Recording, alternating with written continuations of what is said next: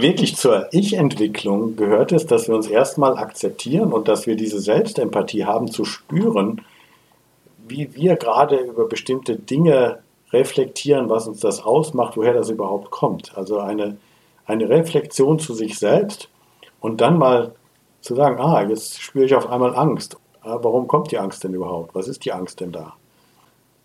Oder warum bin ich auf einmal unsicher? Warum bin ich auf einmal resigniert? Warum bin ich auf einmal wütend?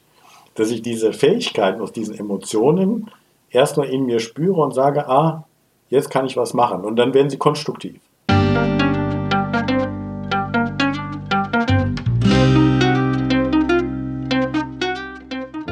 Schön, dass du wieder reinhörst. Ich begrüße dich ganz herzlich bei Ich, wir alle, dem Podcast und Weggefährten mit Impulsen für Entwicklung. Wir bei Shortcuts laden interessante Personen ein, die uns zu den Themen Selbst, Team und Werteentwicklung inspirieren. Für mehr Informationen zum Podcast und zur aktuellen Folge schau vorbei unter www.ichwiralle.com. In den Shownotes deines Podcast-Players findest du außerdem zusätzliche Infos zum Gast, den Inhalten dieser Folge und zu Shortcuts. Ich bin Martin Permatier und präsentiere dir heute ein Gespräch mit Johannes Schulte-Beckhausen von Team Kairos. Team Kairos bietet Beratung, Training und Coaching für werteorientierte, sinnstiftende Arbeitswelten. Johannes ist einer der Gründer von Team Kairos. Als Berater und Coach nutzt er die Modelle der Transaktionsanalyse und begleitet Menschen auf ihrem Weg zu mehr Souveränität und Autonomie. Er sagt, kultureller Wandel findet nicht nur in den Köpfen statt, er muss in den Herzen seinen Ursprung haben. Bevor das Gespräch beginnt, noch ein kurzer Hinweis zu unseren Angeboten. Auf ichwiralle.com slash Angebote findest du unsere aktuellen Workshops und Ausbildungen zu den Themen Selbst, Team und Werteentwicklung. Und jetzt wünsche ich dir ganz viel Inspiration und Freude beim Hören. Audio ab.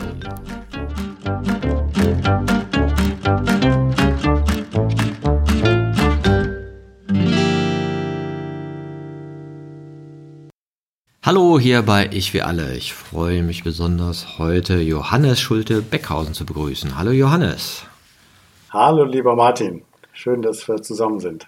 Hallo Johannes. Du hast das Team Kairos 2010 gegründet und hast aber noch eine ganz andere interessante, spannende Laufbahn. Ursprünglich mal in den 80er Jahren Maschinenbau studiert und dann äh, warst du das zur gleichen Zeit, was ich damals auch war, Rettungssanitäter. Ja, und bist dann aber erstmal als Führungskraft, als Vertriebsingenieur viele Jahre unterwegs gewesen, um dann Anfang der 2000er dich dann äh, weiterzubilden und als Trainer, Coach und Berater selbstständig zu machen. Ich nehme mal an, als Vertriebler hast du deine Menschenkenntnisse ausbauen können und dann irgendwie gesagt, ja, so mit Menschen, das liegt mir, aber Vertrieb will ich nicht. Oder wie war das genau?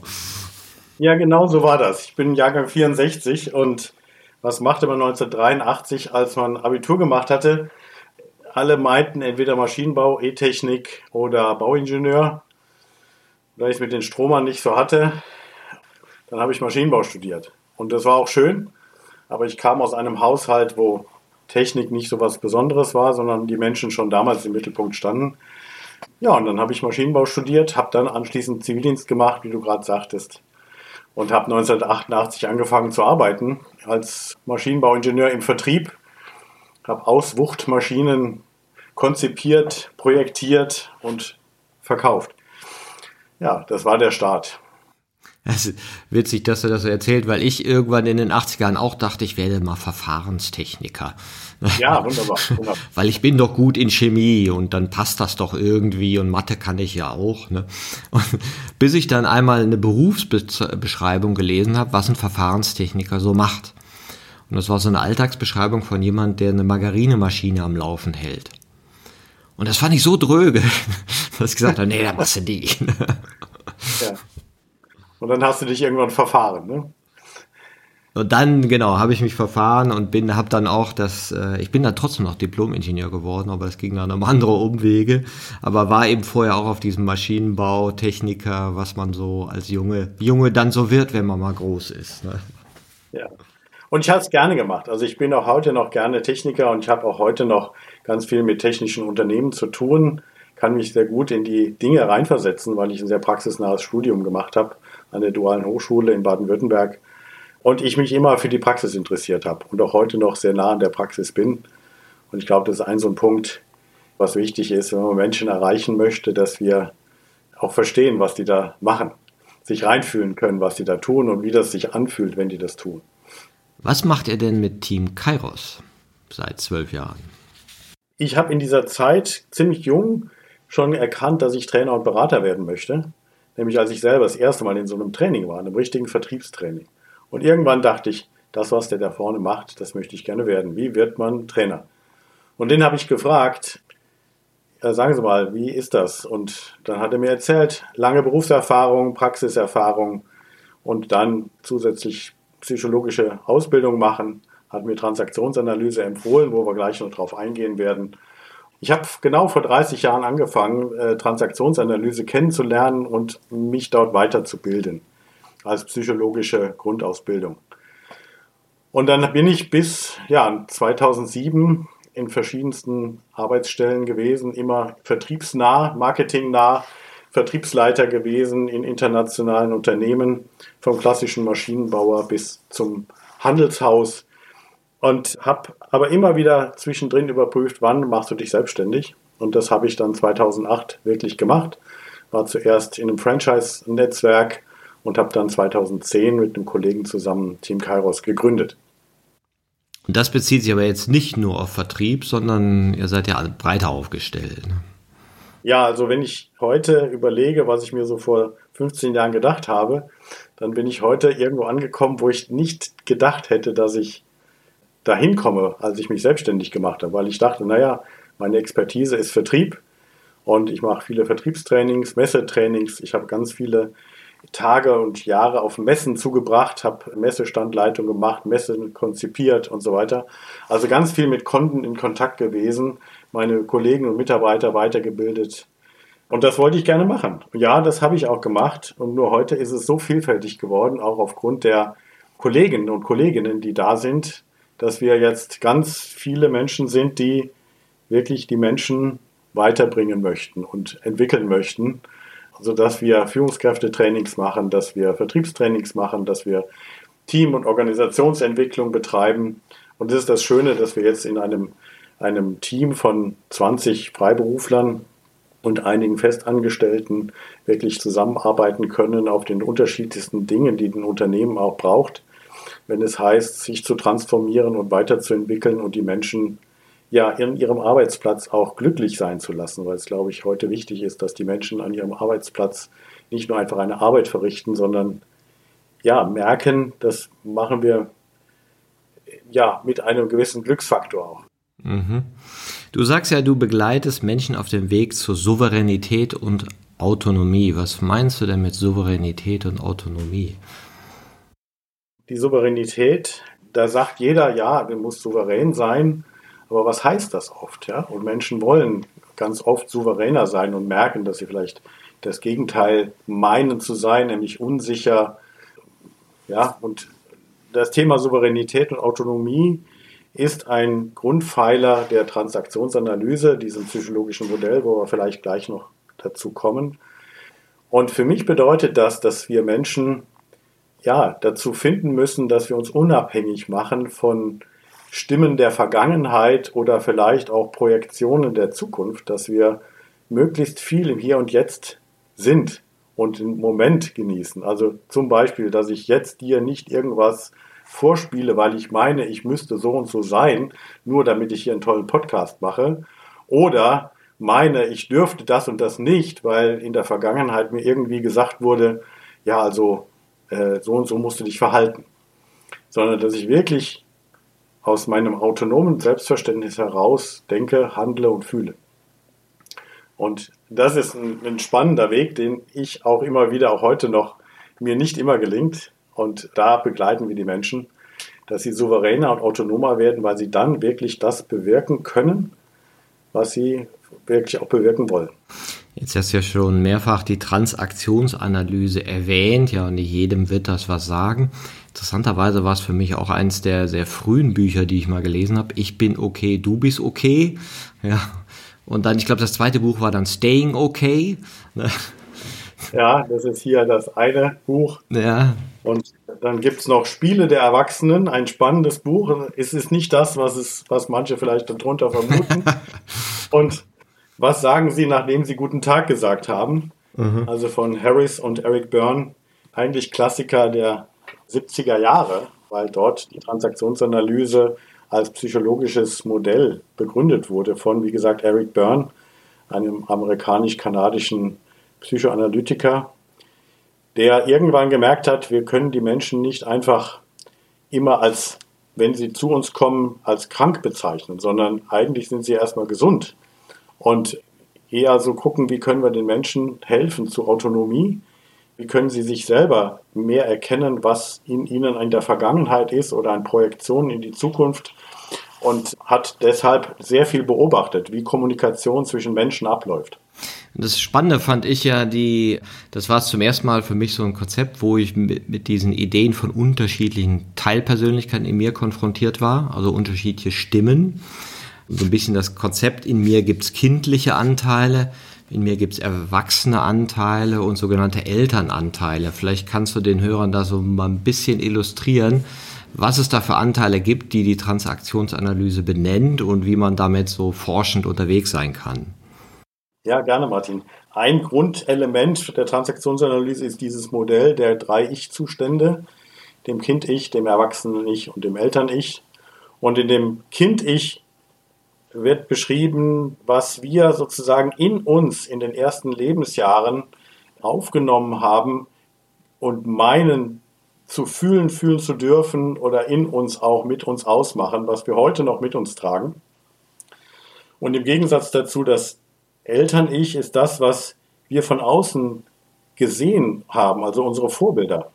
Heute wird man vielleicht eher Sozialisations-Ich nennen, weil die Kinder heute natürlich noch viel mehr von anderen als nur den Eltern beeinflusst sind.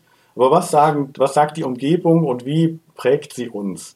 Also welche Dinge wie ja, nein, richtig, falsch, so muss es sein, das darf man fühlen, das darf man machen. Also dieses Mann in uns, man muss das so machen. Das ist das Elternliche in uns. Und dann ist das autonome, souveräne, erwachsene. Und das bildet sich nicht erst mit 18, sondern schon, ja, ganz früh auch. Denn wir können schon als Kinder ganz eigen, ganz souverän selbst entscheiden und selbst bestimmen, wie wir etwas angehen, wie wir auch etwas spüren. Und in allen drei dieser Ich-Zustände ist nicht nur Ratio oder Emotion, sondern in allen Ich-Zuständen ist beides drin, Ratio und Emotion. Es ist ja interessant, äh, weil diese erwachsenen Stimmen, also du darfst nicht, du musst und so weiter, ne? Jetzt darf, darf man nicht vergessen, wir sind Kinder der 60er, ne? Das kann man sich heute gar nicht mehr vorstellen, in, in was für einem Feld wir unterwegs waren. Also was das für Sprüche sind. Wenn ich meinen Kindern davon erzähle, dann gucken wir immer so ein bisschen befremdlich an. Und ich, ich sage immer, du kannst dir das nicht vorstellen. Das war eine richtig kleine Welt. Da standen überall in den Parks noch Schildern, Rasen betreten verboten. Ja, da war nichts mit auf und der wir haben uns dran gehalten. Ja, ja, genau. Da war nichts mit auf der Wiese liegen und grillen und chillen mit Freunden, ja, und die Joints kreisen und alles ist cool. Konntest du mal komplett vergessen. Ja, das war eine ganz andere Welt. Ja, und die uns ja auch von unseren Primärgefühlen getrennt hat. Und das finde ich auch mal interessant, dass wir dann eben in diesen Überlagerungen von inneren Botschaften dann eben nicht fühlen konnten oder nicht zum Ausdruck bringen konnten, was wir eigentlich gefühlt haben. Ne? Ja, oder sofort dann dieses ähm, Ich darf das nicht fühlen kommt oder dass sich dann ablagert und es, wir uns auch eigentlich mehr klar sind. Irgendwo mit dem 8., 10. Lebensjahr fängt es dann ja an, dass wir uns dessen nicht mehr gewahr sind, dass wir vielleicht mal anders sein wollten oder durften oder ja, also dann auch nicht durften. Jetzt gibt es ja da eine Unterscheidung zwischen den Eltern und den Kind-Ichs, also die sind ja auch noch in Varianten beschrieben. Was sind denn diese Varianten? In dem Kind-Ich, da stecken drei Teile in uns drin. Das freie Kind oder auch das natürliche Kind, was wir ja ganz am Anfang mitbekommen, was einfach auf die Welt kommt und neugierig ist und Spaß hat und die Welt entdecken möchte. Ob es jetzt vom Charakter her eher ruhig ist oder sehr lebendig ist, ist erstmal keine Rolle. Aber ein Kind möchte ja erstmal natürlicherweise, nachdem sozusagen nach zwei, drei Monaten die Augen sich öffnen und man merkt, ah, da ist was, dann, dann möchten sie gerne die Welt entdecken. Und das ist das freie Kind in uns. Und dann lernen wir ganz schnell auch einen zweiten Teil, nämlich das angepasste Kind. Also wie muss ich sein, um geliebt zu werden? Weil wir sind abhängig. Wir lechzen um Anerkennung, wir lechzen darum, geliebt zu werden. Das ist der Überlebensimpuls. Und ja, dann lernen wir ganz schnell, wie es sich anfühlt, geliebt oder nicht geliebt zu werden. Also verhalten wir uns irgendwie und passen uns an. Und dann gibt es auch den rebellischen Anteil im Kind, nämlich diesen Teil, der irgendwann auch mal lernt zu sagen, Mensch, wie ist es eigentlich, wenn ich nicht geliebt werde? Und wie komme ich raus aus der Symbiose? Also diese erste Ablösung, ich bin's. Ah, ich bin ja eine eigenständige Persönlichkeit. Das ist sozusagen der Anteil des rebellischen Kindes in uns. Und alle diese Teile sind in uns drin und ich sage immer gerne, dass diese drei Teile in uns konstruktive und auch destruktive Anteile in uns heute haben. Und da kommen wir vielleicht ja gleich nochmal drauf. Was heißt das denn heute für uns, dass ich diese Teile habe? Und auf der anderen Seite gibt es das Eltern-Ich. In dem Eltern-Ich lernen wir ja eher oder speichern ab, was richtig, was falsch, was gut, was schlecht ist. Also die Fähigkeit zu kontrollieren, zu kritisieren, zu bewerten, zu beurteilen. Das ist das sogenannte kritische Eltern-Ich. Und das fürsorgliche Eltern-Ich ist letztendlich der Anteil in uns, der achtsam ist auf andere, der sozial kompatibel ist, der für andere da ist, der sozusagen auch weiß, ah, okay, so und so möchte ich gerne, dass meine Umwelt mich erlebt und erfährt in der Form der Fürsorge. Und auch da gibt es konstruktive und destruktive Anteile, wenn ich das heute auf das, jetzt die Situation betrachte, wenn wir heute hier arbeiten, wenn wir in der Welt der Arbeit sind, aber auch im Privaten.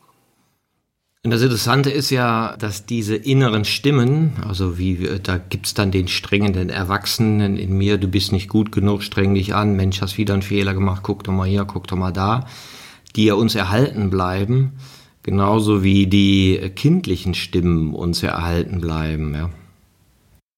Genau, also hinter dem Eltern-Ich gibt es die sogenannten Antreiber noch, die du gerade schon gesagt hast. Solche Stimmen wie sei perfekt, streng dich an, mach's anderen recht. Ja, das sind Antreiber in uns, die wir teilweise zu überzeichnet in uns haben und dann sagen, ich bin nur dann gut, wenn oder ich werde nur geliebt, wenn. Und da mal auch mit Menschen dran zu arbeiten, warum haben sie das denn vielleicht übersteigert und bringt sie in Stress? Das ist eine spannende und lohnenswerte Aufgabe für unsere ja, Teilnehmenden in Trainings und Coachings. Ja, ich finde, weil es ja auch, äh, ich sag mal, sehr äh, niederschwelliges Modell ist und wo wahrscheinlich jeder sofort assoziieren kann, ah ja, solche Anteile habe ich ja auch. Oder sich selber auch in der Regression eben kindlich erleben kann, wie man bockig ist, dann rede ich nicht mehr mit dir. Ne? Ja, und äh, also ich habe ein, ein äh, großes freies Kind in mir. Ich nenne mich auch gerne Anwalt des freien Kindes, weil das freie Kind in uns macht nichts aus böser Absicht. Ja, das rebellische Kind macht manches aus böser Absicht, wenn es dann destruktiv wird heute. Aber das freie Kind in uns, das ist höchstens manchmal ein bisschen naiv oder merkt nicht, dass es vielleicht gerade nicht passt, jetzt noch einen Witz zu machen oder sonst was. Aber dann mal diesen, diesen Teilen in uns einen Namen zu geben und spielerisch mit den Menschen zu arbeiten, dass sie auch selber mit diesen Anteilen in Kontakt kommen. Das finde ich immer sehr spannend in meiner Arbeit, dass ich dann auch den, den Menschen sage, Schau dir doch mal da jetzt den kleinen Martin, der da jetzt sieben, acht Jahre alt ist zum Beispiel und was macht er gerade? Warum ist er so angepasst? Ja, der muss so sein, weil und das war so damals und ich konnte nicht anders. Ah, okay, du konntest nicht anders. Und heute kannst du auch immer nicht anders. Ja, was soll ich anderes machen? Also solche, solche Dialoge entstehen dann auch und manchmal ist es gut, um ins Hier und Jetzt zu kommen, dass wir merken, dass es ja ein Autopilot ist, ein Muster, was vor 30, 40 Jahren entstanden ist in uns. Und wenn wir heute mit Autopiloten durch die Gegend fahren würden oder Navigationssystemen, die vor 30 Jahren programmiert wurden, dann würden wir nicht ankommen. Und ich glaube, das ist, dann kommt wieder mein Techniker, sage ich, ja, wir müssen halt vielleicht anfangen, Dinge zu verlernen, die wir damals hatten und neue Wege finden. Aber Menschen aus gewohnten Strukturen herauszubringen, das ist eine spannende, aber lohnenswerte und wichtige Aufgabe für Menschen, die in Souveränität kommen wollen. Es ist also ein Teil der Biografiearbeit, wie man so schön sagt. Ja, schau dir mal so deine inneren Stimmen an. Was ist da denn noch so übrig und wie klingen die denn so in dir? Und das Interessante fand ich auch die Parallelen zum Modell der Haltung, wo man ja auch davon ausgeht, dass in gewissen Lebensphasen gewisse Sinngebungs, äh, typische Sinngebungsweisen sind, die dann eben auch äh, geformt werden oder die positiv durchlaufen werden können. Und bei der Kindphase ist meist das selbstorientierte, impulsive, wo man das eben als sehr frei und lebendig erleben kann. Ich bin okay in meiner Lebenskraft, ich kann rumschreien, öh, ich kann in der Natur sein, ins Wasser springen, das alles schön finden. Auch als Erwachsener und mich dabei schön finden in meinem So-Sein. Ja, oder ich bin irgendwie in, in Rebellion mit der Welt und muss da irgendwie noch was beweisen und muss irgendwie nochmal Distanz schaffen oder eben mein Kind ist oder dieser Anteil ist angepasst. Das heißt, es in mir gibt es viele angehaltene Gefühle, so dass ich diese Freiheit in mir nicht fühlen kann. Ne? Genau, genau. Also das ist immer wieder lohnenswert. Also ich kann da gerne mal eine Geschichte aus meinem Leben erzählen, was du gesagt hast, so mit Angepasstheit oder angehaltenen Gefühlen. Ich bin der jüngste von fünf Geschwistern und in einem kleinen Ort groß geworden, wo, der, wo mein Vater als Arzt irgendwas Besonderes war. Und ich war der Sohn vom Doktor, ich war nicht der Johannes. Und der Sohn vom Doktor musste halt sich vielleicht besonders lieb verhalten und durfte vielleicht nicht ja, wild sein. Und ja, in so einer Familie als Jüngster, da muss man halt auch anders sein als die anderen Geschwister. Und da findet jeder ja so seine Rolle. Also war ich der liebe, lustige, der vielleicht nicht angeeckt hat. Das führte irgendwann dazu, dass ich verprügelt wurde. Mit einem dicken Buch fünf bis zehn Minuten traktiert wurde, ich mich nicht gewehrt habe. Ich hätte mich auch einfach um mich schlagen können, aber ich habe es nicht gemacht. Meine Klassenkameraden haben drumherum gestanden und haben auch nichts gemacht, weil sie vielleicht auch Angst hatten vor dem damaligen Klassenkameraden, der besonders kräftig war. Ich hatte drei Tage Gehirnerschütterung und durfte nicht in die Schule und der andere durfte auch nicht in die Schule, weil er Schulverweis hatte für drei Tage. Und dieses Erlebnis habe ich aber komplett verdrängt. Das ist mir erst 30 Jahre oder 35 Jahre später wieder hochgekommen, ins Gedächtnis gekommen, als ich in einer sehr intensiven Weiterbildung zum Trainer auf einmal über das Thema Konflikte und Konfliktverhalten nachgedacht und nachgespürt habe. Und auf einmal kam diese Wut gegen diesen Jungen in mir hoch. Ja, das ist eine spannende Erfahrung und zeigt, wie sehr wir durch sogenannte angehaltene Emotionen auch geprägt sind. Ja, das ist ja interessant. Du, ich glaube, du machst ja auch Aufstellungsarbeit. Ne? Da, da ist es ja auch so, wo man das nachstellt, was ja eher von außen betrachtet so ein bisschen absurd erscheint. Ja, aber es geht ja auch darum, diese Perspektiven von damals nochmal einzunehmen und um die heutige zu ergänzen. Ja, und das dann noch einmal mitzufühlen. Also was, was hat dann Klein Johannes oder Klein Martin gefühlt? Aber jetzt bin ich ja groß. Ja, und ich habe es ja überlebt. Ich bin ja hier und, und ich bin ja jetzt wehrfähig und bin ja erwachsen. Und dass durch dieses Durchfühlen dann eben diese angehaltenen Gefühle weggehen und dann auch gewisse Reizbarkeiten und der innere Spielraum dann größer wird. Ja, dieser Spielraum, den du sagst, der ist ja wichtig, dass wir nicht mehr nur mit unseren Mustern aus dem, aus dem Stammhirn oder limbischen System arbeiten, sondern auf einmal auch merken, ah, wir können ja uns entscheiden, wenn wir die Emotionen spüren, wie wir jetzt damit umgehen, wie wir sie konstruktiv als Erwachsener nutzen können, weil alle unsere Grundemotionen sind wichtig, nur wir haben es irgendwann verlernt, dass sie alle gleich wichtig sind. Wir haben ganz schnell in unserer Sprache gute Emotionen und schlechte Emotionen oder positive oder negative. Ich inzwischen habe es aufgegeben oder ich sage immer wieder, nein, wir haben erstmal mindestens vier Grundemotionen. Freude, Ärger, Trauer und Angst. Und alle sind sie wichtig, genauso wichtig. Die eine ist vielleicht ein bisschen schöner als die andere, aber Energie ist in allen drin und wir können sie gut brauchen. Und auch die Angst ist heute wichtig, wenn uns gerade im Straßenverkehr auf der falschen Seite entgegenkommt, dann ist dieser momentane Angstgefühl auch da, ups, da muss ich was tun.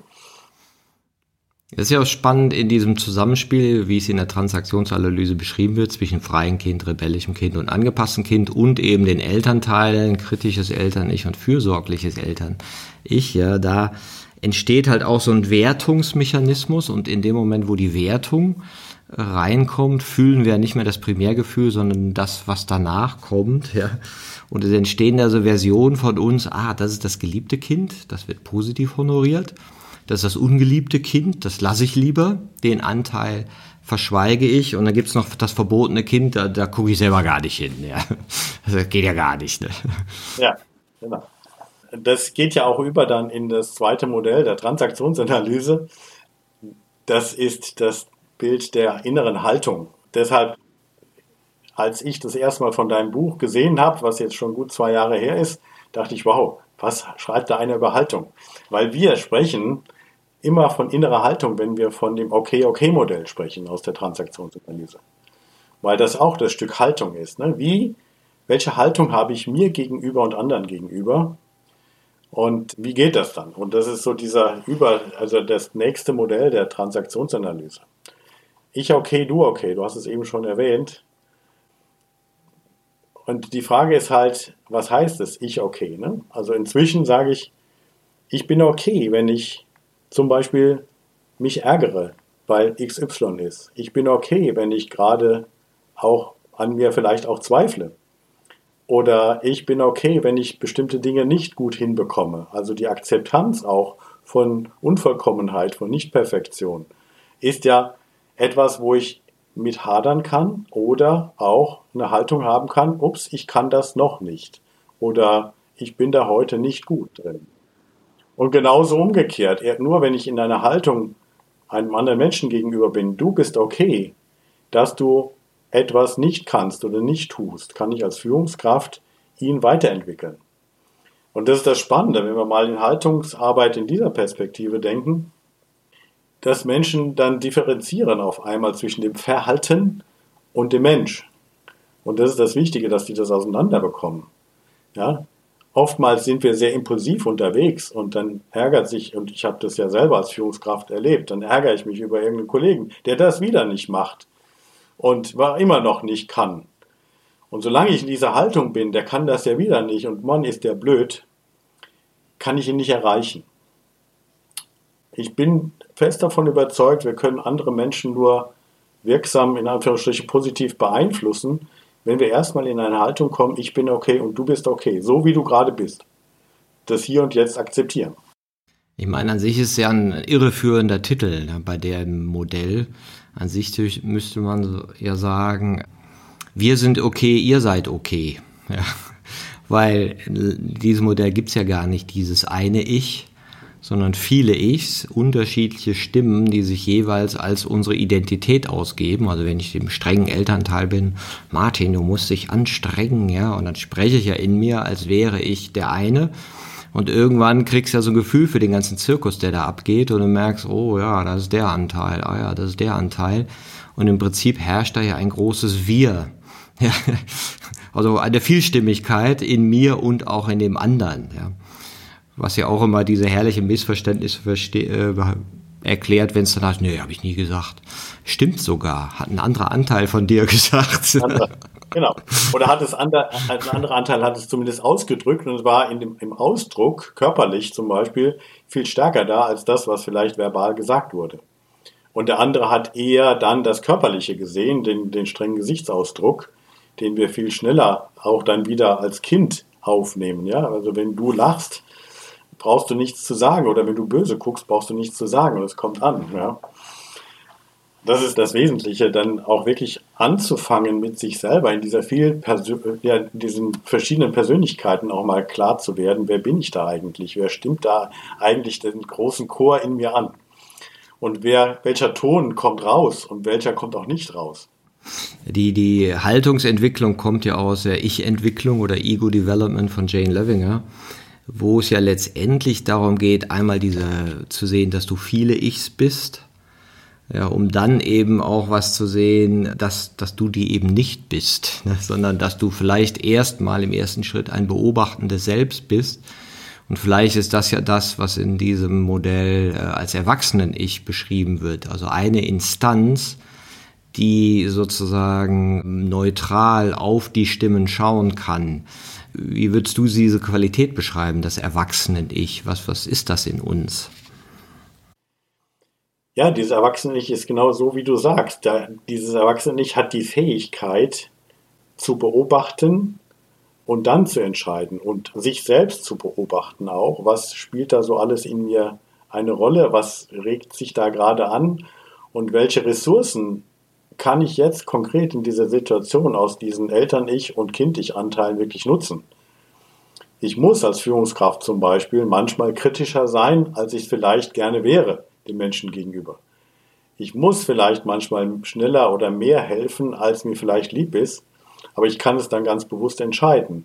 Und so komme ich dann, wenn ich wirklich in dieser beobachtenden Rolle bin, in die Lage, dass ich wirklich im Hier und Jetzt entscheide und nicht nur aus dem vermeintlichen Bauch und der vermeintlichen Empathie. Das ist ja auch das Interessante, also wer in uns beobachtet oder glaubt uns zu beobachten und zu regulieren, und im Sinne der Ich-Entwicklung verändert sich das ja auch immer noch mal. Ne? Absolut. Ja, dass, dass, du so am Anfang sicherlich so ein, hat man so ein Optimierungsding, so was Karrieristisches. Ja, ich muss besser werden. Oh, die Anteile müssen aber jetzt unsichtbarer werden. Ich darf nicht so ausfallend werden oder irgendwie regulierend aufs eigene Tun. Und dann sagst du ja auch etwas, dann brauchst etwas, was du selbst Empathie nennst. Also dieses innere Team entdecken und lieben lernen. Wie würdest du diesen Vorgang beschreiben? Ja, wirklich zu diesem Punkt kommen, ich bin okay, so wie ich bin. Und ich entscheide, wo ich mich weiterentwickeln möchte. Wir können uns nur weiterentwickeln, wenn wir den Status quo einfach mal akzeptieren.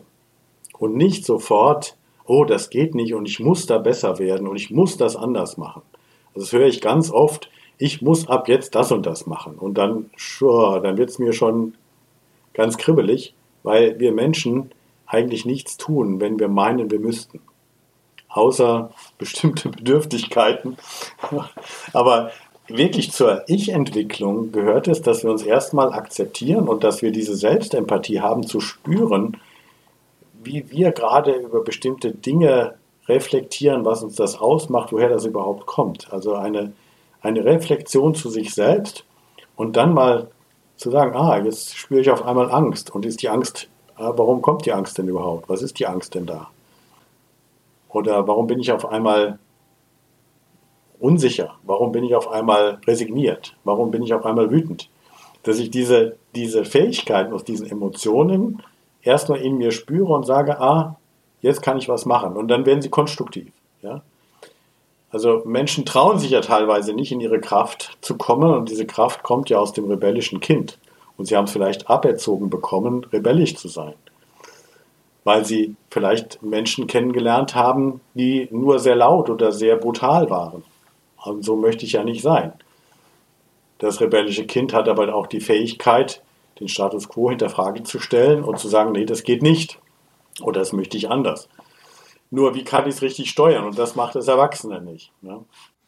Ich fand es auch mal interessant, die Parallele, wenn man sich so die Beschreibung anguckt, was ist das kritische Eltern-Ich, ja, da könnte man sagen, ja, das ist so im Sinne der Haltungsentwicklung so eine Mischung zwischen gemeinschaftsbestimmt konformistisch und relativierend funktional, wo so dieses ganze Wertungspaket und du bist nicht gut genug Botschaften drin sind und das fürsorgliche Ich vielleicht eher was eigenbestimmt Souveränes hat, wo man sagt, Mensch, encouraging, also aufbauende, stärkenorientierte Selbstbotschaften, auch stärkenorientierte Selbstgeschichten. Du kannst das, du wirst was, das geht schon. Und das Erwachsenen-Ich vielleicht dann dieser relativierend individualistische Anteil ist, der eben auch uns überhaupt als in unseren Persönlichkeitsanteilen anerkennen kann und eben diese Empathie mit uns haben kann, weil wir auch unsere Schattenanteile als zu uns zugehörig empfinden. Ja, also im Vergleich zu deinem Modell der sechs Haltungen haben wir ja schon mal angefangen zu überlegen, wo was hinpassen könnte. Und es ist einfach so, dass der Erwachsenenanteil zunehmend stärker wird und letztendlich die anderen Anteile bewusst integriert, mit ihnen Frieden schließt und erst in der, ja, in der Haltung, der individualistischen Haltung, glaube ich, wirklich dann dazu kommt, dass ich ganz bewusst mit vielen meiner anderen Ich-Zustände in Kontakt bin und darüber weiß, sie auch aber zurücknehmen kann, wenn nötig. Du hattest eben so gesagt, das fürsorgliche Eltern-Ich ist eher das eigenbestimmt Souveräne. Ja, der konstruktive Anteil schon. Nur wenn du als Führungskraft so diese latente ja, Stimme hast, ich muss den anderen helfen, oder du einen alten Menschen an der Straße stehen siehst und ihm über die Straße hilfst, ohne dass er überhaupt über die Straße wollte, dann ist das die Frage, ist das eigenbestimmt souverän? Ja, ja da bist du ja noch im angepassten Kind, ich. Da bin ich ja, ja genau, da kommt nämlich dieses angepasste Kind mit da rein. Also wir reagieren ja nicht nur aus einem dieser Zustände, sondern es ist letztendlich immer eine Koalition aus fürsorglichem Eltern-Ich und vielleicht angepasstem Kind, wenn wir sowas tun. Ich finde es immer ganz spannend, so verschiedene Modelle zu vergleichen, weil ich sage mir immer, okay, wenn die irgendwie die Wirklichkeit beschreiben, dann tun sie es halt von einem anderen Winkel, ein bisschen anders äh, partioniert, ja, ein bisschen anders geframed, aber irgendwie beschreiben die ja was ähnliches. Das heißt, wie sich Sinngebungsprozesse verändern und wie eben Emotionen, also angehaltene Gefühle uns eben in äh, frühere Haltungen bringen oder frühere Stimmen aktivieren, die eben aus biografischen Schichten kommen. Ja, und, und das beschreibt das, finde ich, sehr gut. Allein dieses, wenn ich mir das vorstelle, auch was einem mein kritisches Eltern-Ich, da fällt einem ja sofort was ein. Ja, oder wo bin ich das angepasste Kind? Ah ja, manchmal, mh, hm, ja, ganz schön, ne? Fällt mir auch was so ein. Ne? Und, und das zeigt ja schon mal, dass da irgendwie auch äh, etwas ist, was scheinbar die innere Wirklichkeit be modellhaft beschreiben kann. Ne? Ja, Dein Modell sagt ja auch, so habe ich es von dir verstanden, dass wir immer in allen diesen Haltungen sind und zugreifen können. Und auch dieses, diese erste selbstorientierte impulsive Haltung ist ja nicht per se schlechter als eine andere, nur je nach Situation ist sie vielleicht schlechter oder besser. Und so ist es auch mit dem, mit dem rebellischen Kind. Wenn ich es halt zurückhalte, dann bin ich vielleicht nicht in der selbstorientiert impulsiven Haltung, die aber in einer bestimmten Situation vielleicht gerade vonnöten wäre. Also ja, die Erwachsene-Haltung entscheidet, äh, oder das, das Erwachsenen-Ich kann es dann steuern, kann es bewusst steuern und weiß auch um, sag ich mal, Autopilotenmuster, die noch bei mir im Hirn sind, die aus der Vergangenheit kommen, man kann sie aber heute Stück für Stück umprogrammieren, meine Synapsenverschaltungen verändern. Ja, das ist ein ganz interessanter Prozess, den kannst du ja auch mal beschreiben, wenn du jetzt mal mit so einem Modell mit Führungspersönlichkeiten arbeitest, die so in diesem Spannungsfeld sind, zwischen kooperieren müssen, aber sich durchsetzen, Leute auf Leistung trimmen, aber Wohlfühlatmosphäre machen, dass alle happy sind und New Work und glücklich sollen es auch alle sein. Ne? Aber es muss ja irgendwas hinten rauskommen. Das sind ja typische Dilemmen und Situationen mit vielen Paradoxien.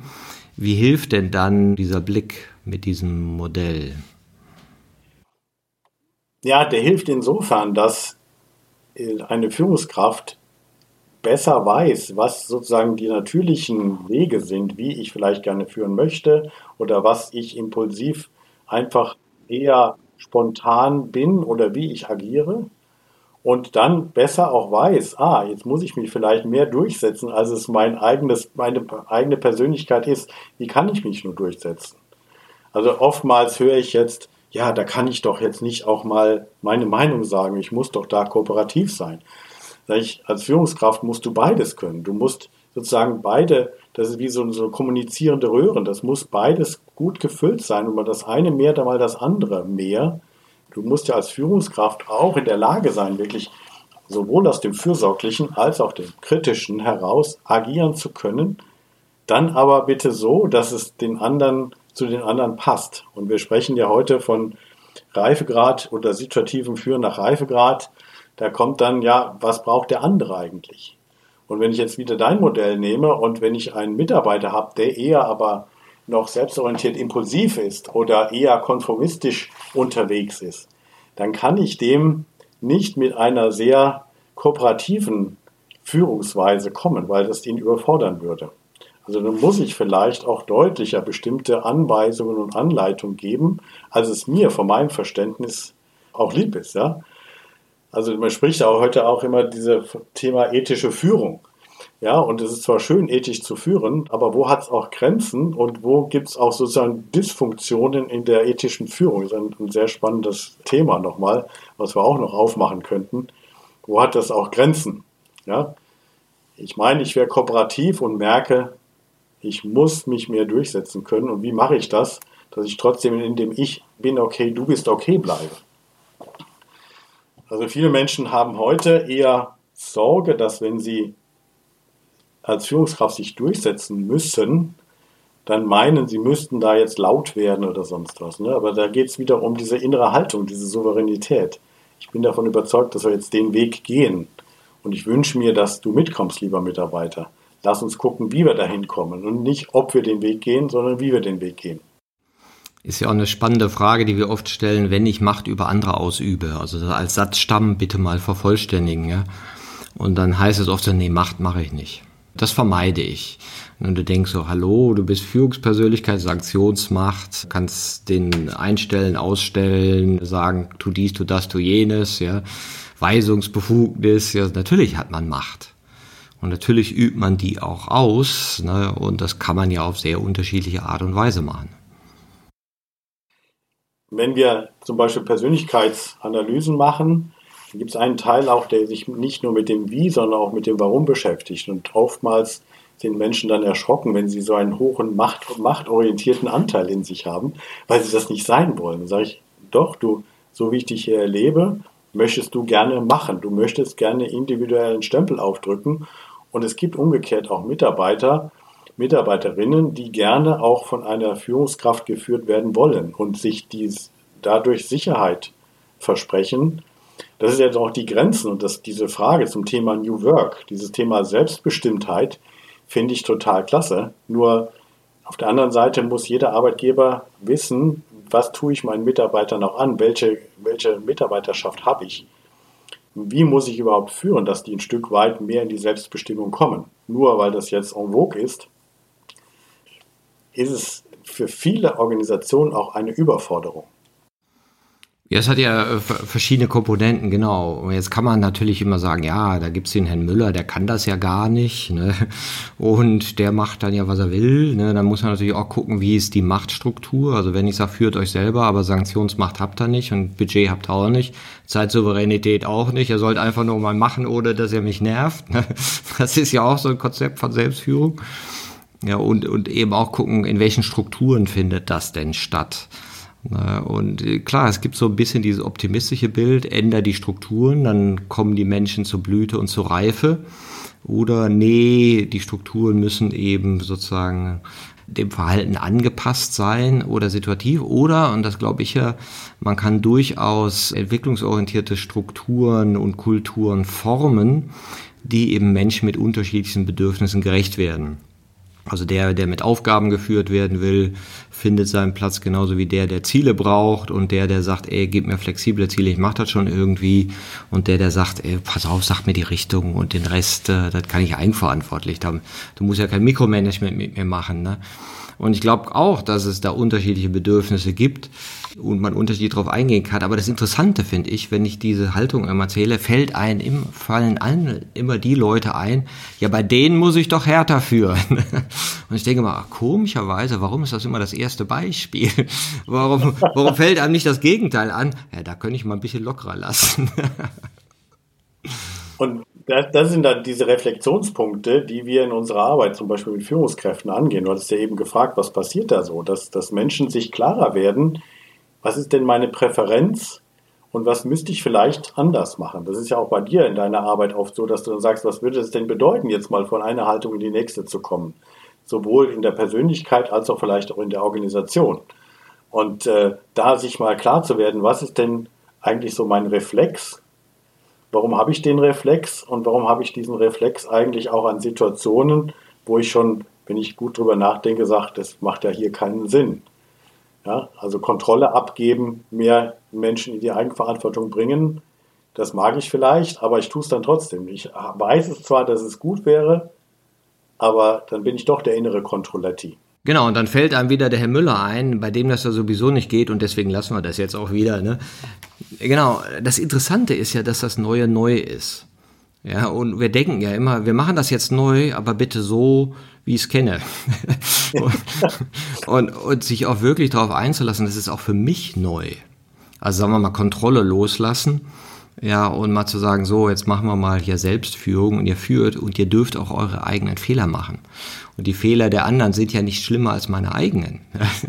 Dass ich aber denke, oh, ist das passiert, ist das passiert? Und wenn ich immer so ein bisschen nachanalysiere, oh, was habe ich denn alles schon verbockt, ja, ist das ja alles noch harmlos dagegen. Ne?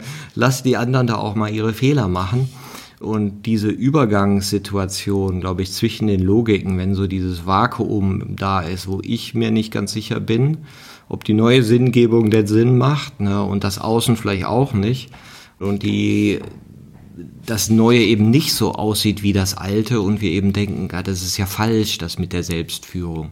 Das können die Menschen ja gar nicht. Die wollen ja geführt werden und so. Ne? Das sind ja die Reflexe, die dann entstehen. Ne?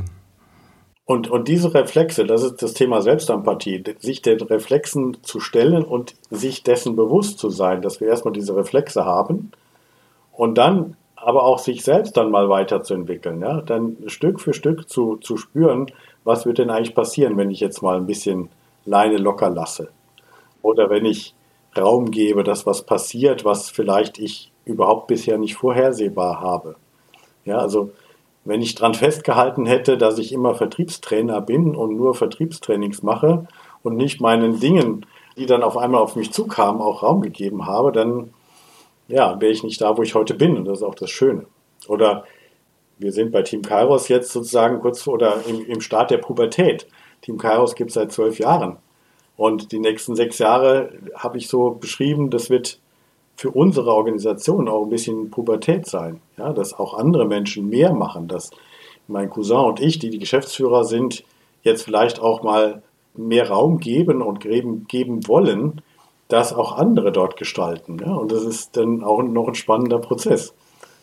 Ja, was passiert dann auch in den nächsten Jahren? Das erlebst du mit Shortcuts sicherlich genauso. Ja, ja, wir sind ja 27. Ne? Aber das ist interessant, wo, wo, du das sagst, dass wir auch, ich sag mal, mit diesem Führung abgeben, wahrscheinlich auch so vor, vor, weiß ich nicht, vor 10, 12 Jahren angefangen haben und jetzt auch Corona-bedingt jetzt viel stärker in Richtung Selbstführung gehen mit all den Kinderkrankheiten, mit all den Problemen, dass man doch noch als Autorität gesehen wird und doch noch in Prozessen irgendwo installiert wird, wo man längst sagt, hey, das wollen wir dann im Team lösen, ja, wo dann von mir erwartet wird, dass ich das löse.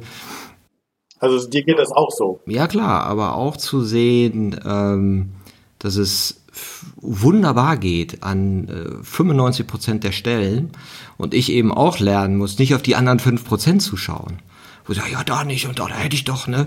Sondern zu sagen, nee, Martin, guck mal genauer hin, das läuft mega. Die machen das mega, ne? Und, und super viele Projekte managen, die hast du gar nichts mehr zu tun und machen Budgets und Kunden und alles, organisieren sich, wie sie da remote arbeiten und und und. Da geht unglaublich viel und manches halt nicht. Ja.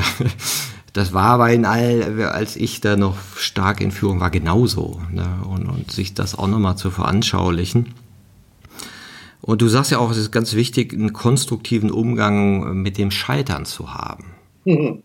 Ja, das ist doch das Spannende, dass wir Menschen eigentlich immer wieder vor Aufgaben stehen, wo wir eigentlich schon vornherein wissen, das wird nicht immer optimal sein. Ne?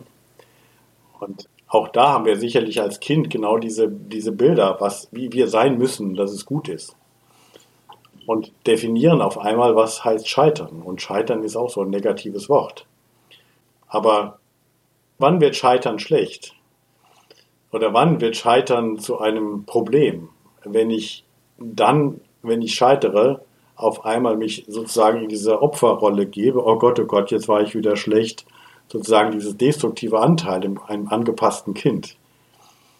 Und da dann auch aus dem kritischen Eltern ich mit mir selber schimpfe, das war doch nicht gut genug und das hättest du doch anders machen müssen, hättest du doch vorher wissen müssen und so weiter. Und sich dessen auch zu stellen und sagen, ah, jetzt bin ich gerade gescheitert. Und auch wieder zu sagen, ich bin okay, dass es mir gerade nicht gelungen ist oder noch nicht gelungen ist. Und ich habe mich viel mit dem Thema Scheitern beschäftigt in der Clowns-Ausbildung, die ich habe und gemacht habe, weil der Clown ja eine Figur ist, die mit Scheitern anders umgeht. Die macht aus dem Scheitern etwas Besonderes oder hat dann auf einmal die Kraft, mit dem Hinfallen wieder aufzustehen und vielleicht noch lustig dabei zu sein. Auf jeden Fall nimmt sie sich nicht zu so ernst, diese Clownsfigur, und nimmt das Scheitern nicht als endgültige Niederlage, sondern einfach nur als Impuls für einen nächsten Schritt, der dann was ganz Neues bieten kann. Deshalb auch im Unternehmerischen ist es ja die Frage, muss ich alles perfekt vorbereiten? Heute können wir das eh nicht mal. Wir wissen nicht, was morgen kommt. Deshalb müssen wir mit dem Impuls des Scheiterns konstruktiver umgehen lernen. Und daraus dann auch Kraft schöpfen. Was können wir daraus ja, erfahren? Ja, was können wir lernen? Wie können wir es demnächst anders machen? Ist ja auch interessant, wenn man vor drei Jahren Leuten erklärt hat, was ist die VUCA-Welt? Alle irgendwie wie VUCA-Welt. Ja, was erzählst du da? Wenn man heute sagt, oh, volatil, verändert sich sehr, ne, unbeständig, ne, komplex und ambivalent. Ne? Sagt, ja, kenne ich. Ne? Das kenne ich und das kenne ich jetzt seit zwei, drei Jahren. Ne? Und jetzt dachte man, ah, Corona ist vorbei, super, jetzt kriegen wir noch ein bisschen Krieg in Europa und denkt so, oh Gott, ja, was, was ist das denn für ein Wahnsinn? Ja? Und da lauern ja noch potenziell ganz andere Geschichten, die wir jetzt mal eben verdrängt haben. Ne? Also äh, Ressourcenmangel, Klimawandel, das, ist, das sind ja alles noch herrliche Zukunftsthemen, die auf uns warten und die uns ja auch dazu nicht zwingen werden, aber vielleicht anleiten werden, eben experimentierfreudiger zu sein und eben auch eine andere Idee zu haben äh, von Scheitern, weil die alten Logiken sich nicht linear fortsetzen lassen werden. Also auch früher zu erkennen, dass ich vielleicht, wenn ich mich auf den Weg begeben habe, es auch sein könnte, dass der Weg nicht der richtige war. Und dann auch immer wieder abzuwägen, gehen wir den Weg weiter nicht ist so wichtig wie das Ziel, was wir gestern hatten. Dann auch zu gucken, ja, wie kann ich mit neuen Situationen umgehen? Und wie du sagst, die Rahmenbedingungen werden sich viel schneller ändern. Es gibt ja neue Methoden. Scrum ist ja eine, die wirklich dann eher in diesen Taktungen denkt und einfach anders denkt und sagt, ja, wir müssen das, was wir jetzt gerade im Moment haben, beachten und sehen und nicht schon das große Ganze, sonst kommen wir gar nicht weiter. Wir hatten vorhin noch eine Diskussion hier in einem, in einem Seminar über Erfolg. Ja, und da kam eben auch so dieses Beispiel auf. Stell dir vor, wir haben Erfolg nach alten Kriterien. Das Bruttoinlandsprodukt wächst 20 Prozent pro Jahr. In allen Ländern. Ja. Alle wachsen wir die nächsten fünf Jahre wie blöd. Ja. Und darauf achten wir, dass das genau passiert. Und wir holzen weiter ab, wir beuten weiter aus machen alles andere, lassen wir genauso wie jetzt einfach irgendwie, ja, das, das kümmern wir uns später drum, wenn wir Zeit haben. Ne? Dann, dann hättest du ja totalen Erfolg gehabt, aber würdest grandios scheitern. Ja, weil du gewisse Dimensionen nicht gesehen hast. Ne? Und die Redefinition von Scheitern dann, ne? Also das ist ja auch das Wichtige, ne? Und da sich mit den Menschen oder dass Menschen anfangen, sich mit sich selbst auseinanderzusetzen, was bedeutet für mich persönlich Erfolg, ist ja auch eine Arbeit, die du viel machst und immer wieder fragst. Und dann kommen ja diese verschiedenen Haltungen. Und dann noch so ein Bild ist wirklich auch verbunden mit der Transaktionsanalyse. Was ist eigentlich mein Wesenskern? Ich glaube, dass wir Menschen hier in unserer westlichen Welt, Gott sei Dank, eigentlich in der Lage sein müssten, oder viele von uns, auf diese Frage zu kommen, was ist eigentlich in mir mein Wesenskern? Und was hat sich da so drumherum gebaut? Ja, wir haben von diesen verschiedenen Persönlichkeiten gesprochen. Und ich glaube, dass wir im Moment, ja, viele von uns auf der, auf, der, auf der Suche sind, was bin ich denn eigentlich wirklich? Was ist denn für mich mein Sinn? Und was sind meine Werte? Vor 30 Jahren hat mich das keiner gefragt und ich hätte es auch kaum beantworten können. Aber die Generation, die heute kommt, die möchte gerne werteorientiert und sinnstiftend arbeiten. Und da beschäftigst du dich ja auch viel mit. Äh, wie passen dann auch Werte eines Unternehmens und die Werte von Mitarbeitern zusammen?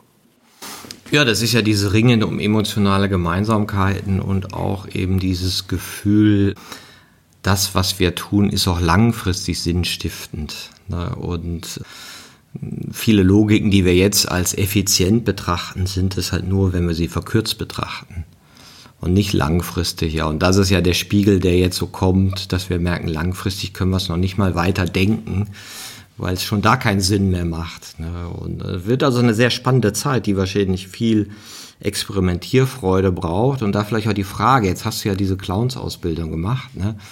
Wer bist denn du als Clown und warum macht dir das Spaß, Clown zu sein? wer bin ich als Clown? Das ist äh, also die Entwicklung einer Figur im, im Clown-Sein, die war auch für mich sehr spannend, weil das mehrere, über drei Jahre praktisch immer wieder mal verlängerte Wochenenden waren, wo wir mit verschiedenen Techniken zwar gearbeitet haben, aber ganz viel mit uns selbst uns beschäftigt haben. Und in meiner Clownsfigur, die ich bin, kommt auch eine melancholische Seite raus. Ich bin dann also eher so, ich bin der blaue Klaus. Also ich habe so einen blauen Jumpsuit an und bin ja eher so ein bisschen der Tollpatsch, der so ein bisschen durch die Welt läuft und sagt, was, was ist denn hier los und äh, was, was gibt es denn hier so? Also auf, so auf der Suche sein, ja.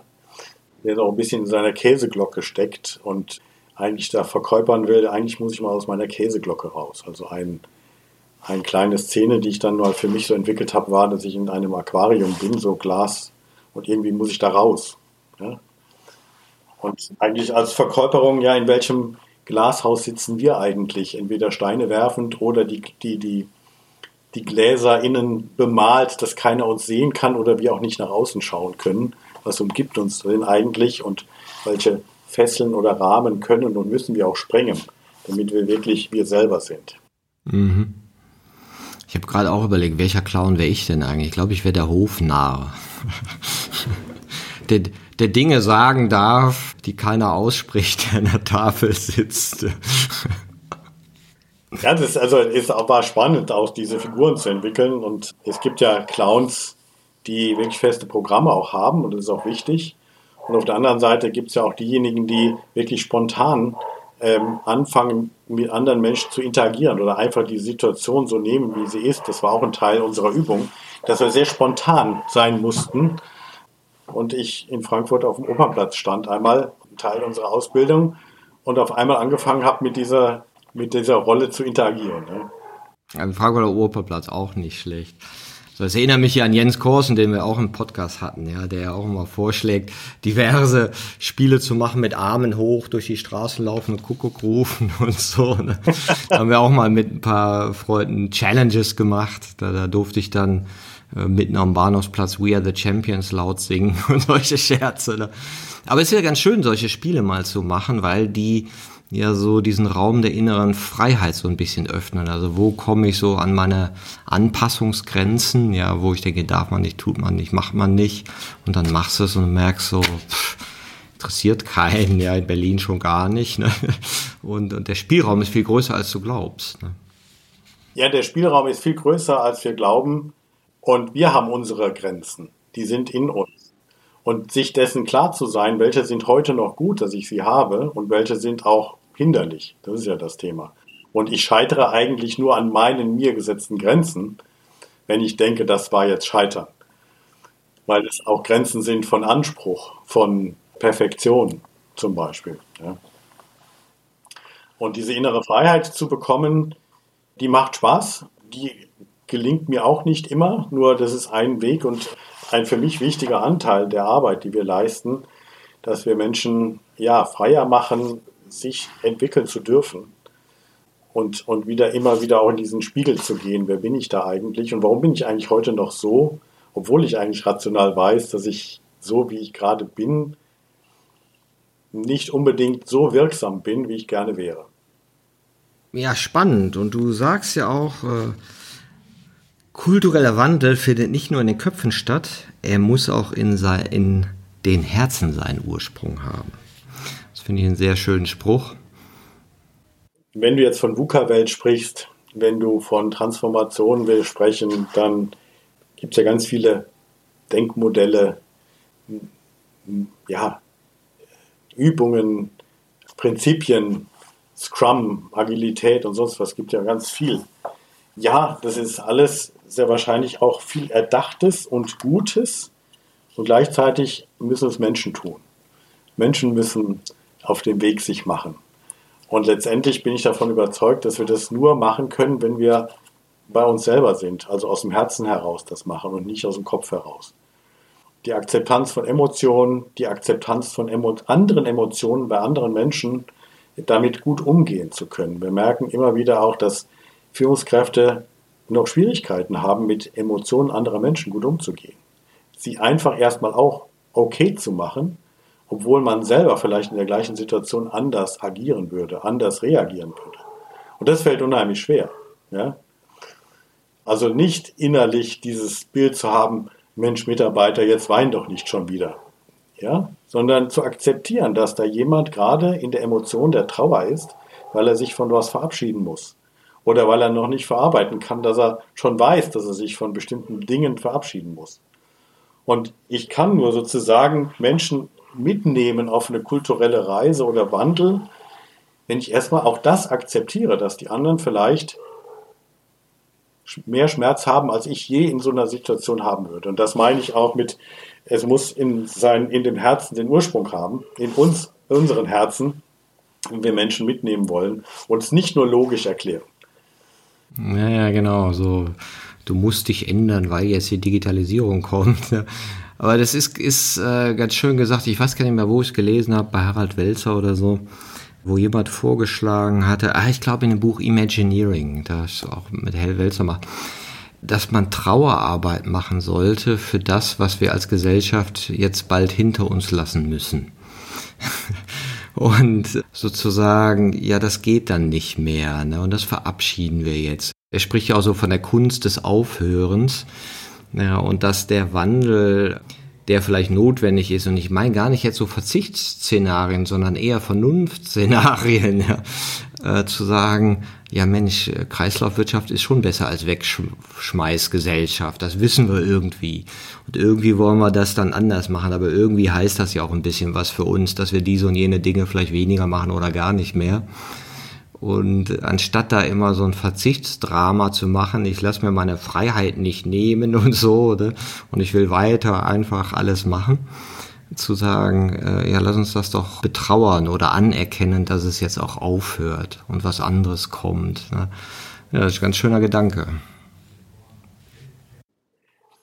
Ja, das ist ein, schöner Gedanke. Oder was heißt schön? Trauerarbeit ist, glaube ich, nie, nie wirklich schön. Und trotz alledem, ja, also wenn Menschen sich entwickeln, dann müssen sie auch lernen, über Dinge zu trauern zu können und auch sich verabschieden zu können. Ja? Auch vielleicht bestimmte ja, Logiken, die sie auf einmal merken, dass sie nicht mehr logisch sind für das Hier und Jetzt. Und trotzdem waren es ja Dinge, die sie in ihrem Leben mal entschieden haben, dass sie richtig und gut sind. Und das dann auch loszulassen und zu verlernen, bedarf einfach auch ein Stück Trauerarbeit. Ja, das, das mit der Trauerarbeit finde ich ganz spannend, um dann nochmal auf den Anfang zurückzugehen. Ja, wenn ich mich selber anschaue in meiner eigenen Entwicklung, ja, okay, irgendwann mal äh, groß geworden, irgendwelche Logiken gehabt, wo ich heute natürlich drauf schaue, sag mal, was ich als Beispiel hatte, ich will mal Verfahrensingenieur werden, wo ich denke, Gott, wer warst denn du da? Ja, was hättest du dir da für ein Leben kreiert? Ja, also nichts gegen Verfahrensingenieure, für manche mag das passen, für mich wäre es nichts gewesen. Und trotzdem habe ich ja mal geglaubt, ah, das ist sinnvoll. Und so gibt es ja ganz viele Dinge, von denen ich mal geglaubt habe, dass die sinnig sind oder Sinn geben für mich, wo ich heute sage, hm, ja, nee, vielleicht doch nicht, hast du dich ein bisschen vertan. Und, und das glaube ich auch, dass es in der gesellschaftlichen Arbeit, aber auch in der persönlichen Biografiearbeit diese, du nennst es ja Selbstempathie oder Selbstmitgefühl braucht, zu sagen, ja, da war ich halt, aber da bin ich halt nicht mehr. Ne? Und so waren wir da mal als Gesellschaft, aber da müssen wir nicht bleiben. Ne? Und, und die Versöhnlichkeit braucht es vielleicht auch, um auf die eigene Unterschiedlichkeit zu schauen und eben auch die im Außen. Ne? Absolut, auch die im Außen. Ne? Also, und es gibt aus meiner Erfahrung Phasen im Leben, wo ich gar nicht so nah an meinem Jetzt oder meinem, meinem inneren Ich dran bin. Also es gibt Phasen, wo ich genau weiß, was wie bei mir war, und es gibt wiederum Phasen, wo ich gefühlt ganz weit weg war von mir. Ja, und das eher so, naja, gut, dann jetzt studierst du halt Maschinenbau, was sollst du sonst machen irgendwie, ne? Oder dann da irgendwie, ja, studiert habe und so weiter. Ne? Und dann gibt's wieder Momente, dann kam so, wow, das, ja, das, das war es jetzt, glaube ich. Ne? Also diesen Moment, wo ich entschieden habe, Trainer und Berater zu werden, den fand ich, weiß ich noch genau, wo das war, in welchem Raum. Ich könnte fast noch sagen, ich könnte in den Raum gehen, wo das war. Und ich weiß noch, mit wem ich da gesprochen habe, habe noch manchmal Kontakt mit diesem alten Trainer. Und das ist faszinierend. Und ich wünschte, oder ich wünsche vielen Menschen, dass sie, dass sie diese Wow-Effekte haben. Weil ich glaube, dass wenn wir Menschen wirklich zu dem werden, was wir sein können und was wir sein wollen, dass dann die Welt ein Stück besser wäre. Wunderschön gesagt, Johannes. Ich danke dir für diesen wunderbaren Austausch und für deine vielen Inspirationen und auch sehr persönlichen Einblicke und wünsche dir, dass du den kulturellen Wandel mit möglichst vielen Menschen so begleitet, dass er in den Herzen seinen Ursprung hat. Vielen Dank. Ja, danke.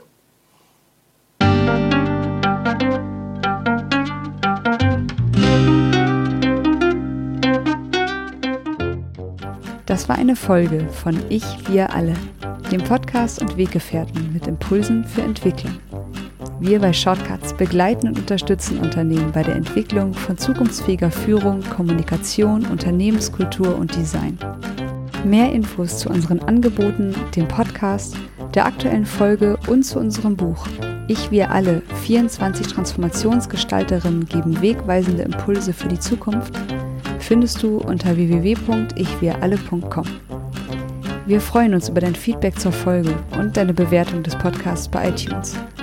Bitte stell uns gerne Fragen zum Podcast und noch Vorschläge für Themen und Interviewpartnerinnen, die dich interessieren würden.